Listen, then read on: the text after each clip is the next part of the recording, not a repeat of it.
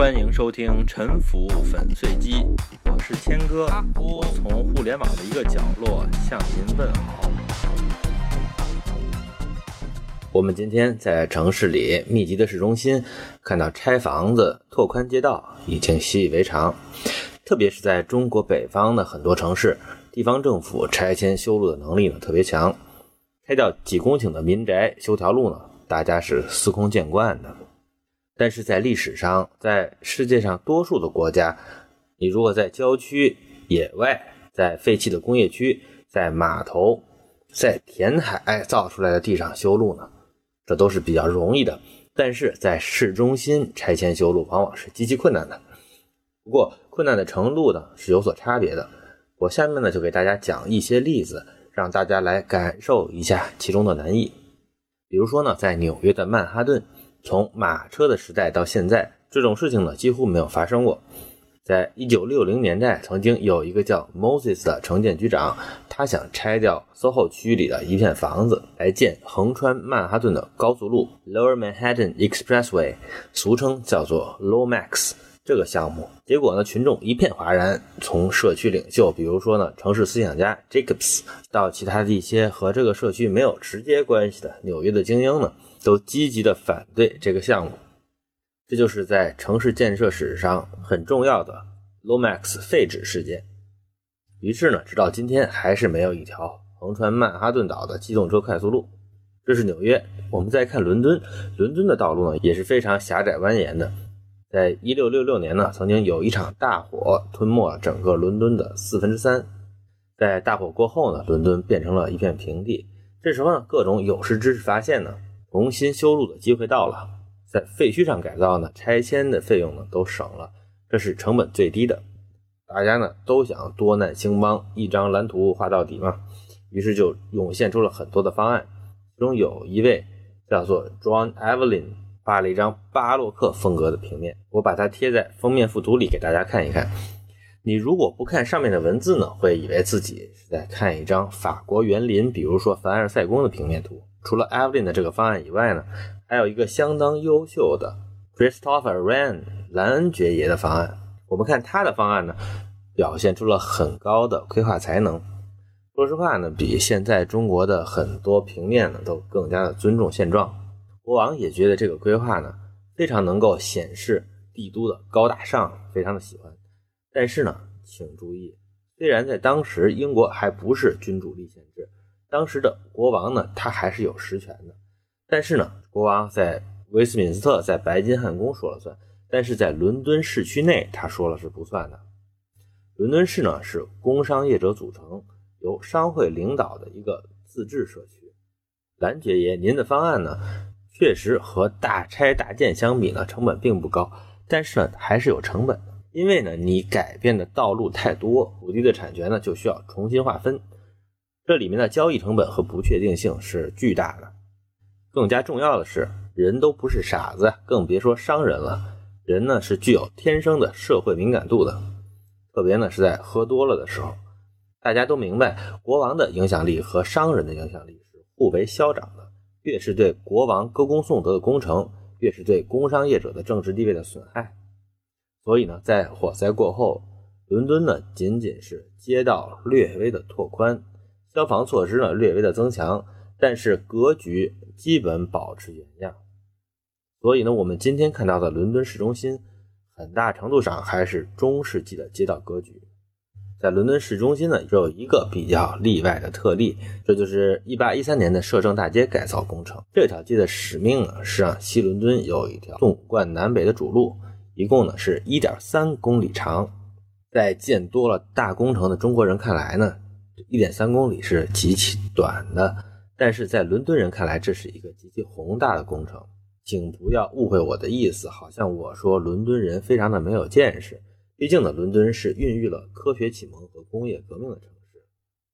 从拿破仑战争一直到第一次世界大战为止，伦敦呢都是世界的帝都，英帝国的心脏。直到今天呢，它仍然居于世界三大一线城市的行列。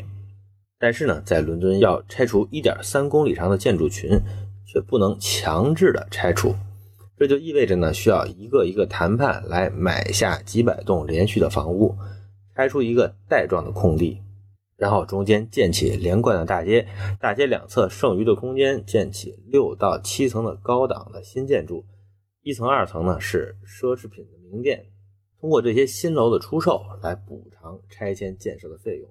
我们今天可以看到。摄政大街的走线呢是非常妖娆的，它忽直忽弯，忽然呢又画出一个四分之一圆弧。为什么呢？因为啊要选择那些便宜的、补偿费低的房屋，而且众多的业主呢还都需要同意补偿，这是一个非常艰巨的工作。因此呢，这个道路的走线呢也是不断的调整的。这就是在伦敦相当鹤立鸡群的华丽的摄政大街的故事。但是。这样的一条街，如果放在巴黎呢，就显得平平常常了。因为今天的巴黎，这样的大道呢实在太多，不但多，而且直，还组成各种菊花的造型。如果时间倒退两百年，到十九世纪的早期呢，那是巴尔扎克生活的年代，巴黎呢还没有这些大道，它和伦敦的模样呢会非常的接近，同样呢是一个中世纪城市的模样。我们经常听说呢，法国的国王是非常善于集权的，而且路易十四呢对巴黎是非常厌恶的。自从他搬家到凡尔赛，就没怎么回过巴黎。但是呢，他也没有能力对巴黎进行改造，他只能在凡尔赛这种乡下呢，搞一些三叉戟状的大道啊。反倒是在这些强权的君主成为历史，在法国革命之后，巴黎的改造呢才成为了可能。拿破仑的侄子路易波拿巴在1852年成为法兰西第二帝国的皇帝。这之后，巴黎发生的大建设的幅度之大呢，在人类的历史上可能是紧随中国之后的。皇帝的得力的省长奥斯曼男爵呢，也成为规划史上一个重量级的人物。我前面已经讲过了伦敦的摄政大街的工程，而奥斯曼干的事情呢，就是把摄政大街的过程重复上几十遍。而且他建起的这些街道呢，更直、更宽、更霸气，也更具有造型。这个项目呢，前前后后干了几十年，巴黎呢也就逐渐成为今天的样子。它的城市面貌呢，自具一格。至于好不好看呢，人们的看法是非常分裂的。有人认为改造后的巴黎呢，简直是完美的；也有人呢，比如说像茹费里，他贬斥巴黎的改造是庸俗的胜利。大家知道我这个栏目的文艺评论色彩是比较淡的，我希望呢能优先讨论城市的社会和经济层面。在今天呢，气派的巴黎，它既不比伦敦更有活力呢，甚至在国际游客的人数上都并没有高于闷声发财的伦敦。即便没有拿破仑三世，没有奥斯曼男爵的工程呢，巴黎呢也不见得会损失什么魅力。它最差也不过就和伦敦一样而已嘛。在伦敦和巴黎之外，罗马也是一个重要的欧洲帝都啊。一八七零年，意大利军队打进罗马，占领罗马之前呢，这里啊是教皇的直接领地，持续长达一千一百多年。在这漫长的时间里，各位教皇老人家呢，他们搞形象工程的积极性也是非常高的。今天，如果我们去罗马呢？从台伯河边的天使堡前可以看到一条笔直的一公里长的大道，两侧呢各有一排方尖碑形状的灯柱。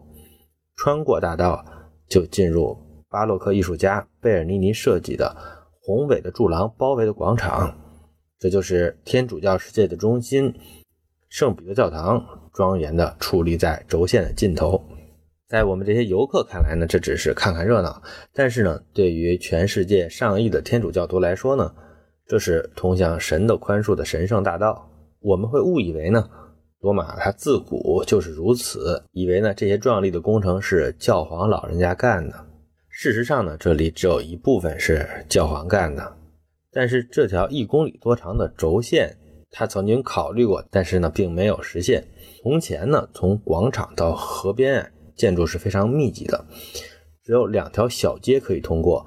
在一九三六年呢，墨索里尼啊用一把鹤嘴锄为拆迁工程破土动工，拆掉这些高密度的罗马市中心的历史建筑呢，一共花了十二个月。当时呢，墨索里尼非常得意地说呢，再过五年呢，罗马会让全世界都觉得它看起来很棒、宽阔、有秩序、有力量，就像在奥古斯都大帝时候那样。我们今天看到的罗马呢，几乎所有的大路都是墨索里尼修的。墨索里尼的工程呢确实很大，但是放眼全世界，更大的工程呢那太多了。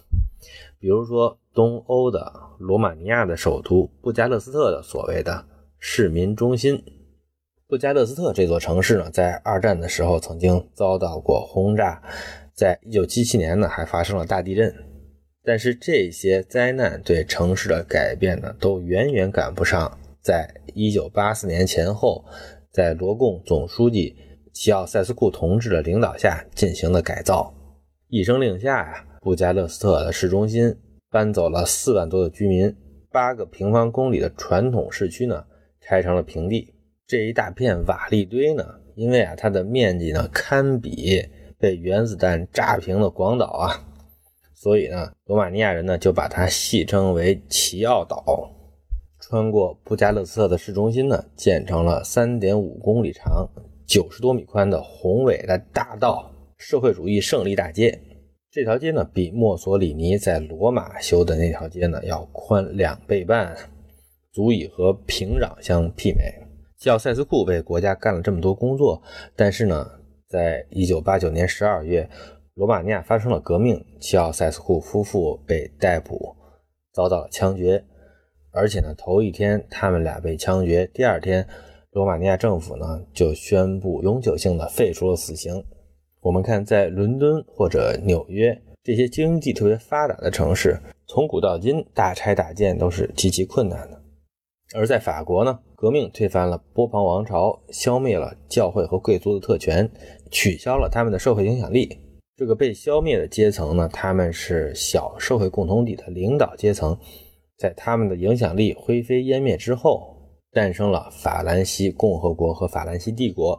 在革命后的新的社会结构当中呢，顶层的权力呢，反而呢更加能够支配社会底层的资源。而他们集权的程度呢，远远超过了号称非常集权的波旁王朝。他们干大工程的能力呢，也是波旁王室不敢想象的。在罗马呢，过去教皇大人办不到的事情呢，到了意大利国王和墨索里尼的手里呢，很快就实现了。在中国呢，我们看到东南沿海一般城市拆迁比较难，经常呢街道是比较窄的，而北方城市啊，它的街道啊一个比一个宽。似乎呢，这里拆迁更加的容易。在这些现象里，我们能不能发现一些结构呢？当然，如果一个城市的道路特别特别落后，固然说明这里的社会一团散沙，缺乏社会组织和公共品的供应。但是如果一个街道的道路特别的霸气呢，也未必说明这里经济发达、民智开化。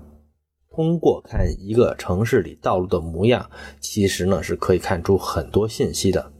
比如政府和市民个体之间的权力对比，如果一个民众的群体，它是你的社会群众基础和收入来源，那么你就不可能随便动他的东西。但是如果他既不是政权的民众基础，也不是财政收入的来源，那就好办了。他的房子呢就可以随便拆，你的路呢也可以随便修。对于教皇大人来说呢，罗马的市民啊。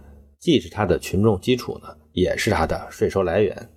而对于控制整个意大利的墨索里尼来说呢，他可以用全意大利的钱来搞定罗马这几条街上的人，这就会相对容易。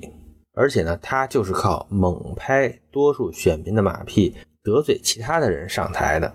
得罪人呢，就是他的长处。他当然不怕再得罪罗马这几条街上的人。在中国呢。我们不一概而论，但是我们发现呢，有一个模糊的规律，这就是经济越是不发达呢，政府的拆迁能力就越强。